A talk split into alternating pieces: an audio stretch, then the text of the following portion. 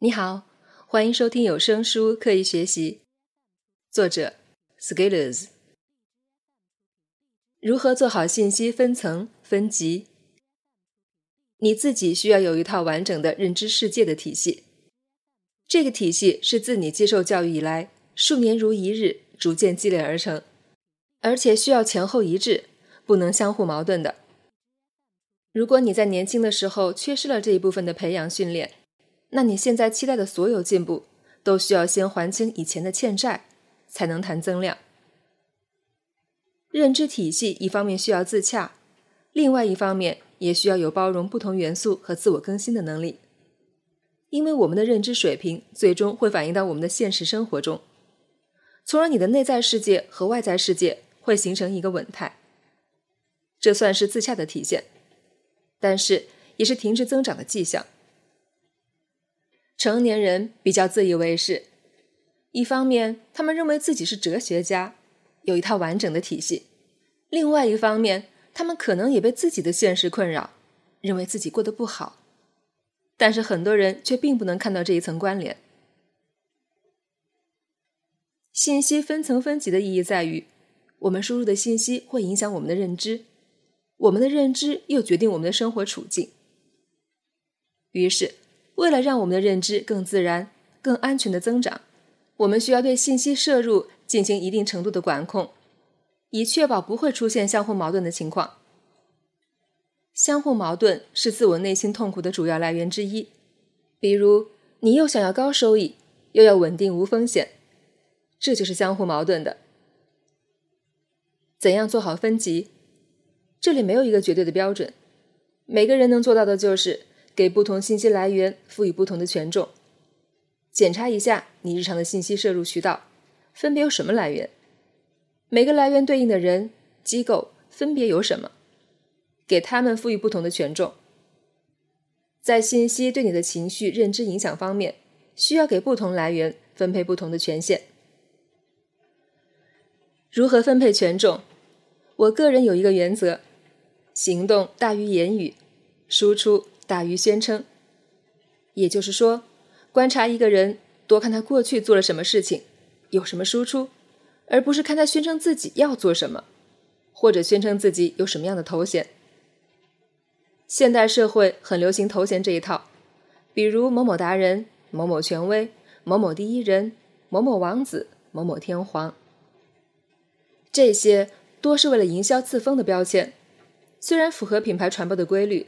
但是，从我们成长认知的方面来考虑，需要破除这些光环效应。我希望看到的是，每个人用自己相对独立的思考来完成对于世界的完整认知，同时依托于自己的完整认知，采取行动，不断的改进、提升自己的生活。也就是所谓的分层分级的目的，不是划分三六九等，搞一个鄙视链，而是让我们。有实质进步，这一点很多人容易搞混。分层不代表不尊重，而是意味着对于不同层级的人分配不同的注意力，允许其在多大程度上对你产生影响。当你自己在内心有一个分层分级、区别对待的理念的时候，你就知道怎样对待不同的信息来源了。例如，针对以下不同的人或者信息来源，你认为应该采取怎样的分层分级意见？A 是在行业内不断进步的人物，有自己持续输出的产品，有一定的影响力，而且你自己也见证并分析了其行为轨迹，能梳理出其中前后一致的逻辑。B 是你在朋友圈里加的好友，但是你们平常不沟通，也没有相互了解，唯一的互动就是你找他投票，过节对方给你群发祝福。C 是知乎、微博或者新闻网页下的一段匿名或者 ID 不详细的网友的评论，关于新闻或者某个话题的意见。D 是新闻联播上的新闻动态或者人民日报上的评论文章。E 是社会新闻或者弹出窗口里的事件或者评论。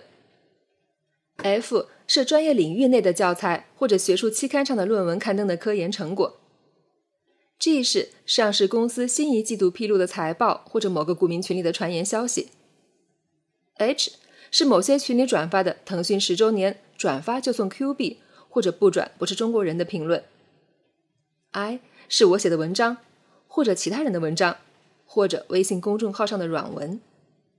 ；J 是你在日常生活中接触到的其他信息来源，比如你的朋友、你的亲戚、你的同学。；K 是百度搜出来的结果的前几条。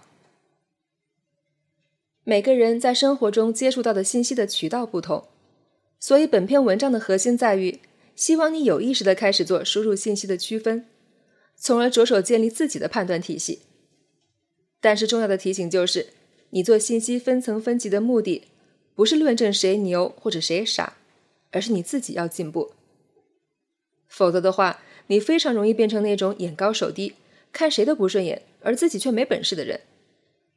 这种人在社会上有很多，这种能力也根本不值钱。我用一个类比结束本篇文章，这就像我们饮食一样：第一，你不能什么都吃，意识到不同食品的安全性是你身体健康的保证；第二，当我们保证了基本生存以后，我们会开始追求营养的搭配。当然，最重要的是我们还要有消化能力，才能把食物中的营养吸收。用于我们自己的健康身体。十年前，这篇文章可能没有什么价值，因为信息没有泛滥到可以塞满你每天所有醒着的地步。而现在，你的注意力在被不同的信息来源抢占。如果你再不做点什么，我也就只能祝你身体健康了。